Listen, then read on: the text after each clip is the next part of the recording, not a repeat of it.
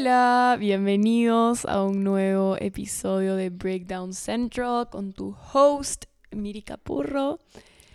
¿Podemos, por favor, tomar un segundo para aplaudir mi consistencia? Estoy demasiado impresionada. Tipo, literalmente estoy subiendo todas las semanas episodios del podcast y vlogs de YouTube. Literalmente estoy hecha un relojito suizo, así que no se pueden quejar.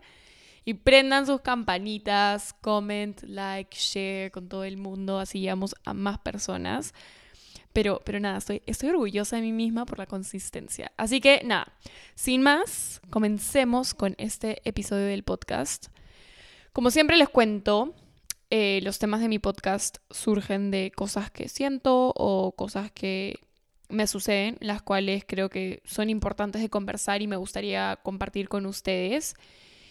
Y, nada, o sea, bueno, gracias a ustedes poco a poco he ido creciendo bastante bien como creadora de contenido.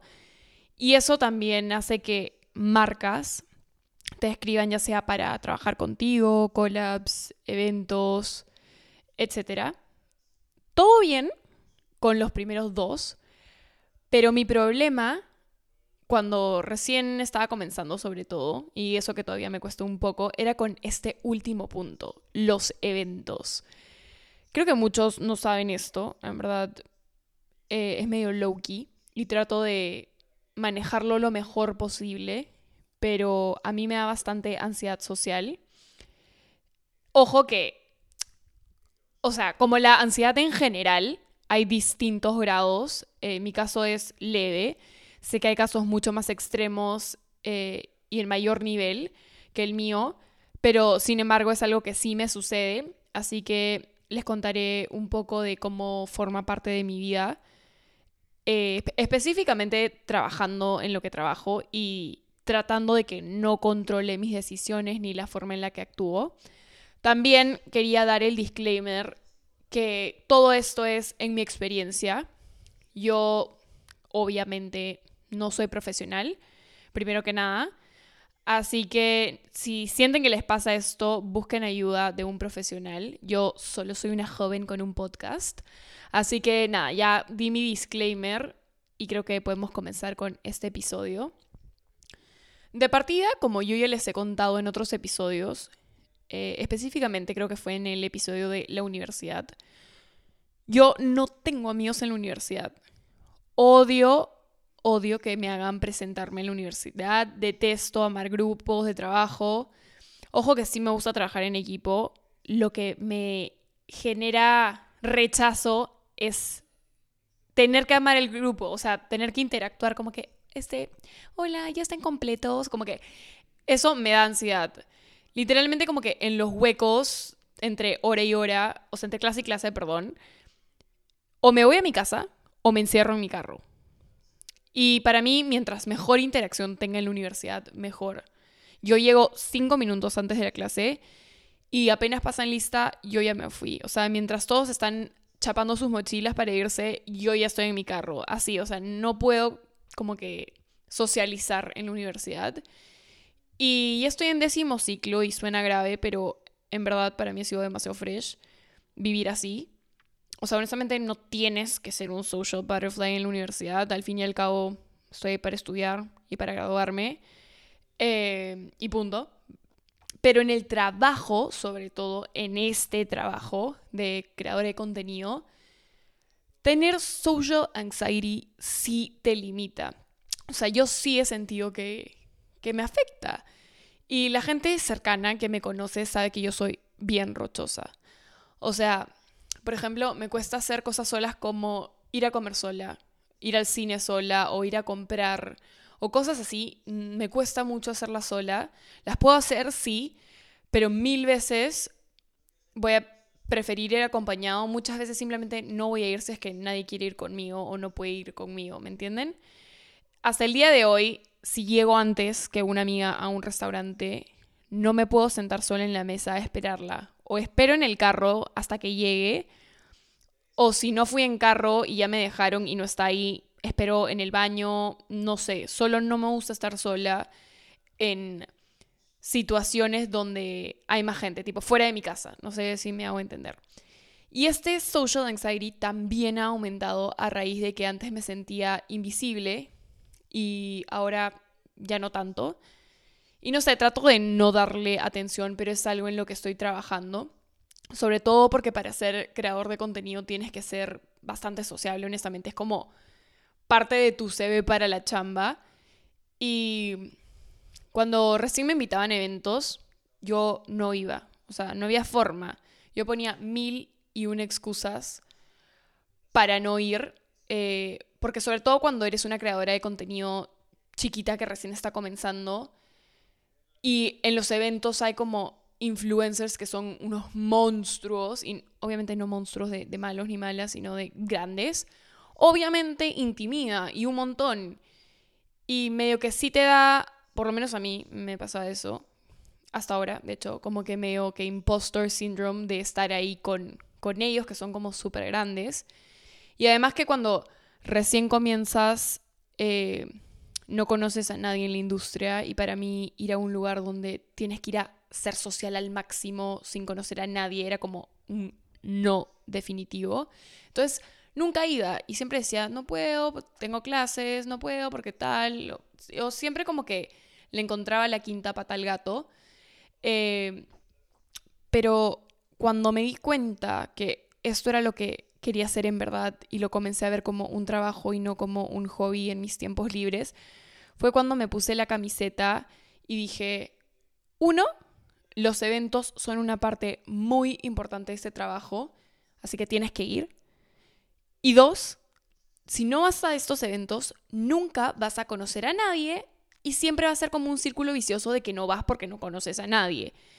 Entonces, fue como que me forcé a dar ese paso y sí, o sea, me pasó que las primeras veces que iba y estaba sola, eh, netamente me dedicaba a como crear el contenido para la marca, tin, tin, tin, y me iba. Este, hasta que poco a poco como que me fui soltando, otras influencers eh, también me hablaban y ahí fue que recién comencé a disfrutar de estas experiencias con las marcas que en verdad son súper, súper lindas. Al principio claramente la pasaba mal, pero porque estaba en un mindset súper negativo. Y de ahí ya como que comencé a soltar, a relajar y comencé a pasarla mucho mejor. Em, de hecho, las influencers más grandes y las que llevan más tiempo en esto me han parecido de los más dulces del mundo. Creo que también porque saben cómo es iniciar en todo este mundo de la creación de contenido y que es complicado.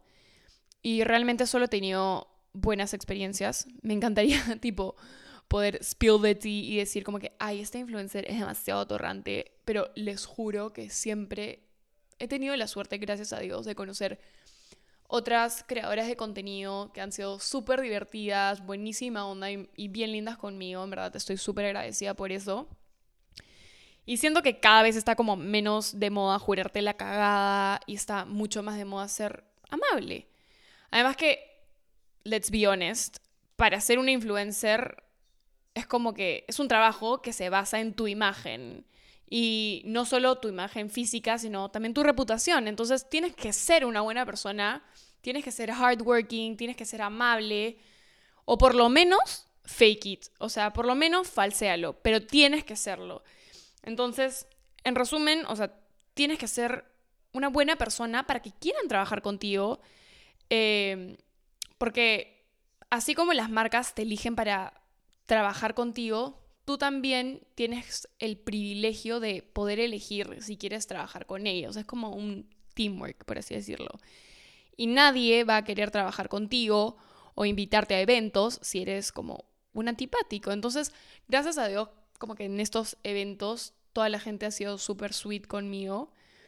Em, pero nada, volviendo al tema, para mí hacer cosas de influencer, pongámoslo así, se me hacía muy difícil y es loco porque se me hacía más difícil cuando ni siquiera las había hecho que cuando ya estaba ahí y comencé a hacerlas. Este, y esto honestamente solo demuestra cómo nos hacemos mil y un escenarios en la cabeza de las mil y un cosas que nos podrían pasar o situaciones potenciales en las que, en las que nos va mal, ¿no? Eh, así que nada, decidí eh, dejar de hacerme escenarios en la cabeza, porque honestamente hacerse escenarios en la cabeza es el componente número uno de la ansiedad social, bueno, de la ansiedad en general. Y una vez que entendí esto, eh, pero realmente entendí que es una situación en mi cabeza y que no es real, fue que decidí darle una oportunidad a estos eventos sociales. También porque sabía que era como parte del oficio. Y como yo me tomo esto de ser content creator, en serio dije, Miranda, ya, o sea, si quieres vivir de esto, tienes que dejarte de huevadas y poner esa ansiedad social al costado, al menos aunque sea por un par de horas. Tú verás cómo haces, pero lo tienes que hacer. Y ojo, paréntesis, o sea, una vez que yo ya entro en confianza, me siento cómoda y estoy con la gente que me siento tranquila, sí soy extrovertida, o sea, te puedo hablar de todo, no es que me voy a quedar en una esquina callada, pero sí tengo que sentirme cómoda con la gente con la que estoy ahí. Y dar ese paso para mí no es fácil, o sea, sentirme cómoda con gente se me complica un poco, pero una vez que ya sé que puedo ser yo misma y no sentirme juzgada, es como que soy demasiado extrovertida. Al principio soy tímida, cuando recién estoy tasando a la gente y viendo cómo son, eh, pero si no, en verdad soy, soy bastante tranquila, como habladora, no es que me voy a quedar callada ni nada. Soy, soy demasiado de extremos, o me da la loquera y te hablo hasta tipo por los codos, o literalmente voy a estar muda. Y mis amigas siempre se dan cuenta cuando estoy en una situación que es como que no me cuadra y me dicen, Miri, ¿qué onda? Tipo, estás demasiado callada y es porque ellas saben que con ellas no soy así, o sea, literalmente soy lo opuesto. Em, y les juro que como que el social anxiety es algo en lo que trabajo día a día porque honestamente para mí yo sí lo considero una desventaja porque, let's be real, lo es. Y cuando estoy en una situación en la que tengo que interactuar y me da ansiedad, trato de como bloquear los pensamientos negativos, respirar, aterrizar lo que realmente está pasando en mi entorno versus lo que yo creo que está pasando. Porque, por ejemplo, me pasa esto. Alguien, según yo, me mira raro. Y normalmente es como que, ala, la gente me está mirando, será porque me queda demasiado mal el pantalón o porque mi outfit está feo o no sé, versus Miranda, te están viendo porque estás pasando, porque mides un metro ochenta, eres imponente, o simplemente te están mirando porque están mirando para ese lado y son libres de mirar y no se pueden arrancar los ojos. No sé si me hago entender. Entonces, aterrizo la situación a lo que realmente es versus lo que mi cerebro se va deambulando por ahí y dice que es, ¿no? Entonces, una vez que dejas de suponer cosas eh, y simplemente las tomas por lo que son, es mucho más fácil y más como llevadero para existir en la vida. Em, pero bueno, estoy aprendiendo a conllevar la ansiedad social. Trato de que esto no me limite, porque muchas veces por ser tímidos y recluirnos no dejamos que la gente vea nuestro potencial, porque nos escondemos. Y al fin y al cabo, si es una desventaja, por algo es, en lo, es algo en lo que tengo que trabajar día a día y en lo que trabajo día a día.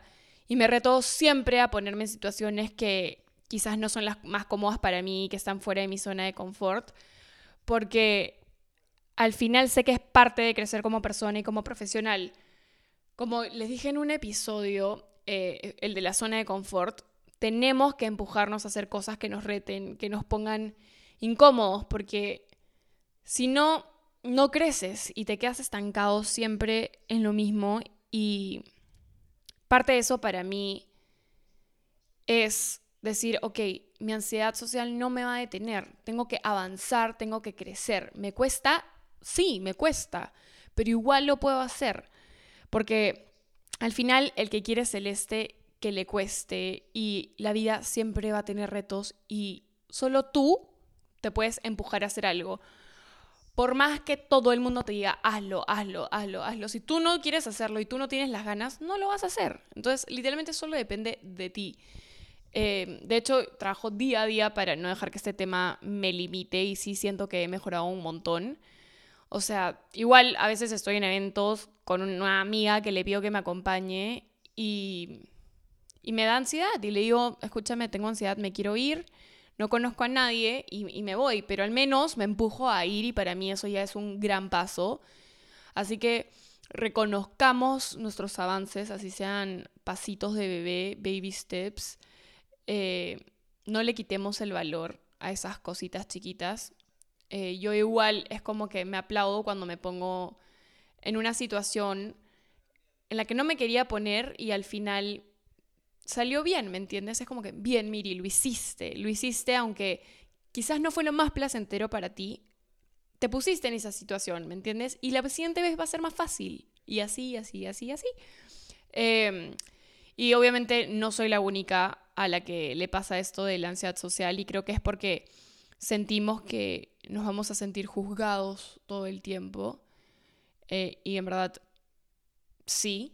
Eh, específicamente en Lima, al ser tan chiquito y todos conocerse entre todos, tienes miedo al que dirán de ti.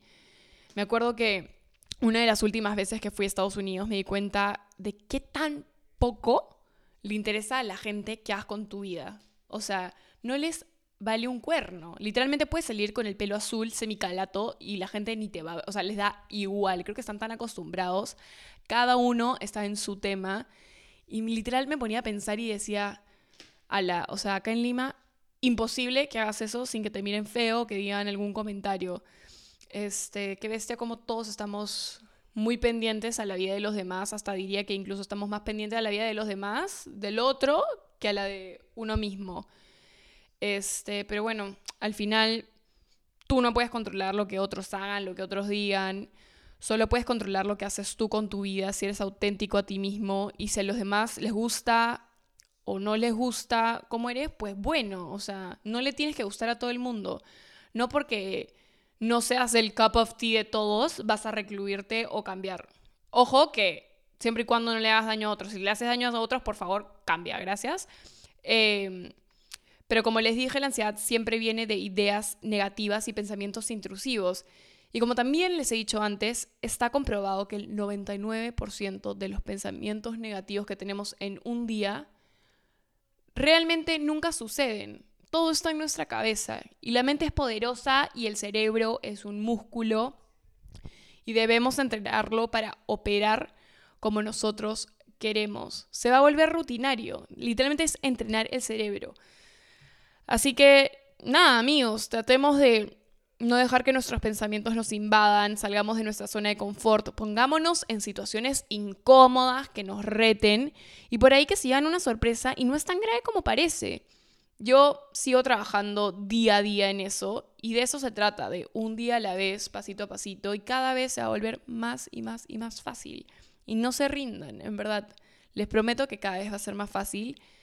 Y con este mensajito me despido y los veo la próxima semana en el episodio número 25, wow, eh, de tu podcast favorito, Breakdown Central. Los quiero, les mando un abrazo de oso. Bye.